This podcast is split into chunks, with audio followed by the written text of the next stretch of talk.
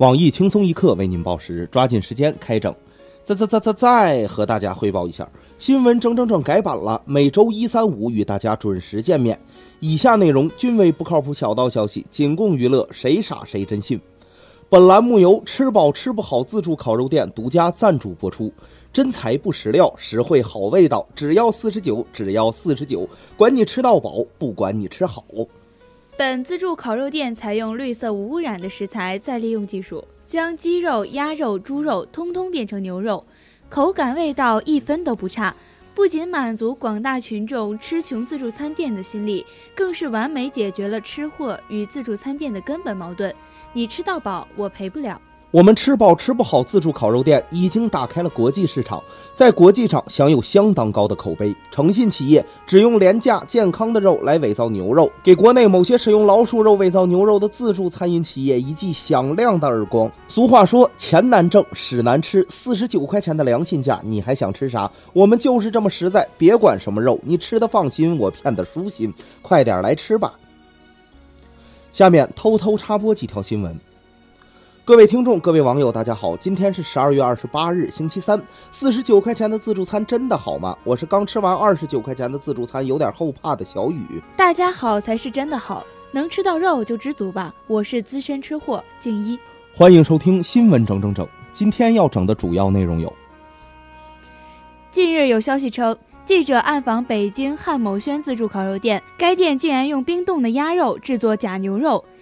甚至一些掉在地上以及前几天剩下的鸭肉都被重新利用，工作人员还竟得意地称消费者绝对看不出来，骗过了全世界。对此，我台吃货小编秋子表示：“知道是鸭肉，我就放心了，总比喝皮鞋做的酸奶、吃有老鼠的外卖要好得多。”为汉某轩的良心点赞。日前，西方刚刚过完他们的传统节日圣诞节，而中国有个地方每天都在过圣诞节，那就是义乌。据调查，全球约有百分之六十和全中国超过百分之九十的圣诞装饰品都产自义乌。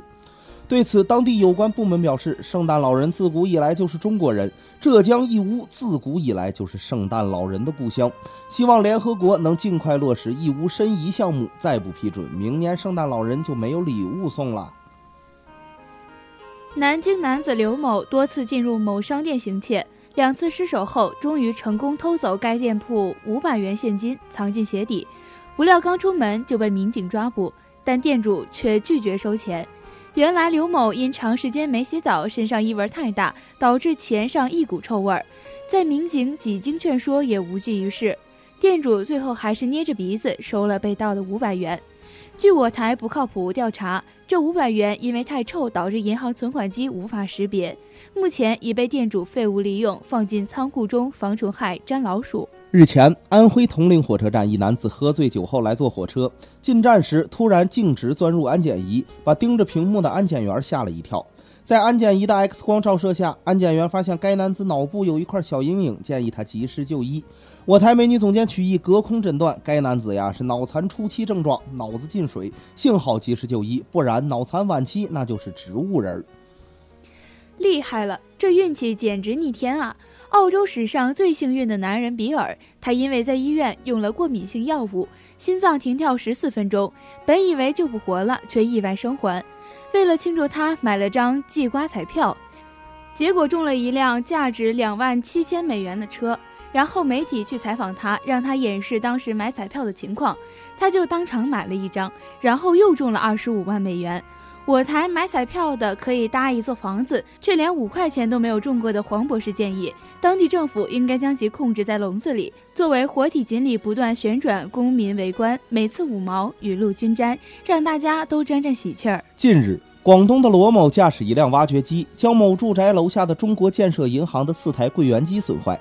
当地警方接报后迅速出击，目前罗某被警方当场抓获。对此，挖掘机业内翘楚山东蓝翔技校宣布对此次抢劫不负责任，并表示蓝翔一贯以拳打北大、脚踢清华的要求招收学员，对学员的智商是有很高要求的。前两天，赣州的吴女士家的腊肉突然不翼而飞，民警通过监控将偷盗腊肉的一男一女两人抓获。同时查获了几十斤被盗的腊肉，价值一千多元。两人表示他们是一对情侣，因为太爱吃腊肉，自家做的又不多，所以就想到了偷。面对街坊邻居的指责与嘲笑，男子涨红了脸，额上的青筋条条绽出，争辩道：“你们怎么这样凭空无人清白？窃腊肉不能算偷，窃肉。”吃货的事儿能算偷吗？接连便是些难懂的话，什么吃货顾穷。对此，我台因吃喝欠下三点五个亿的小编秋子表示：“不要玷污了‘吃货’这个词，我们这里管好吃懒做的人叫饭桶。”人生路上总会经历过高山低谷，每当有心事又不敢跟至亲坦白时，也许有一名情感治疗师会帮到你。据外媒报道。美国纽约一名小男孩年仅十一岁就当起了情感治疗师，每个周日会在布鲁克林区的车站为不少陷于人生低潮的市民提供情感咨询，只要花上两美元便可跟他聊天五分钟。对此，我台阅人无数、总被人抛弃的包小姐表示：“才十一岁就阅人无数了，你才不是一个没有故事的小男孩。”日前，上海民警排查时发现一名女子尿检中吗啡呈阳性，有吸毒嫌疑，但该女子却坚称从未吸毒。女子回忆，当日吃过一份麻辣烫。顺着线索，警方查获了一家在底料里加了罂粟壳的川记麻辣烫。目前，犯罪嫌疑人已被刑拘。得知此消息。我台被楼下自助餐评为年度最可怕面孔的小编东子表示，希望警察叔叔能够将自己所在小区内所有的饭店都查一查。每次下班路过饭店门口，不进去吃点，那就浑身难受。下面请听详细新闻。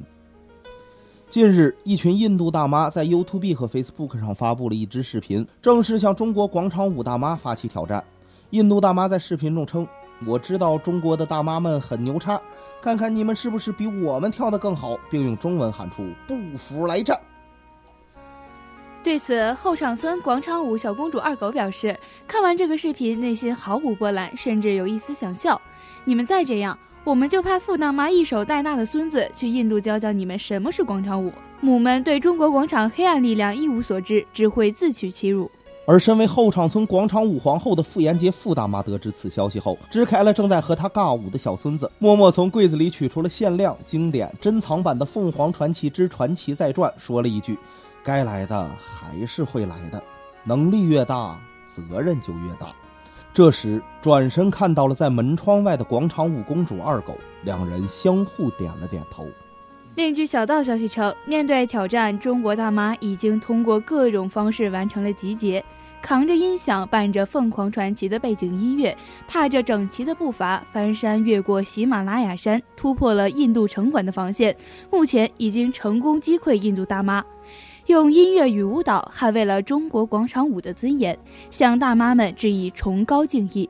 这一刻，大妈们的白手套似乎比往常更加鲜艳了。假作真实，真亦假。后面的消息每一个字都很可疑。吃得放心，骗得舒心。汉某轩烤肉店荣获食品安全大奖。近日，有媒体曝光某地汉某轩烤肉店竟用鸭肉冒充牛肉，欺骗消费者的行为。没想到，此消息一出，汉某轩竟然好评如潮，生意变得更加红火起来。不少网友表示：“听说是鸭肉，我就放心了。”汉某轩真的是烤肉界的某度，自助界的某星，那都是企业良心呀。针对如潮的表扬，该店负责人表示：“感谢大家的支持，我们相信未来还能做得更好。日后的牛肉口味会更加地道，更加能够以假乱真。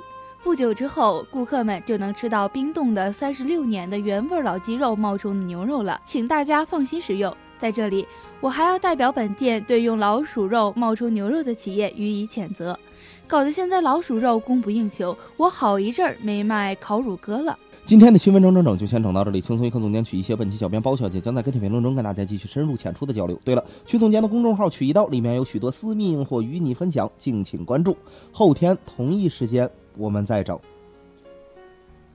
哟，最近感觉你女人缘不错呀？那当然了，因为我有如何与女人建立友谊的秘诀。虽然我也是女人，但是我也想知道，你说说看吧。听好了啊，第一。夸赞对方的衣着，第二分享劲爆的八卦，第三呀一致认为某个女人特别坏。我，全对呀，真是妇女之友，怪不得那么多保洁阿姨围着你转呢。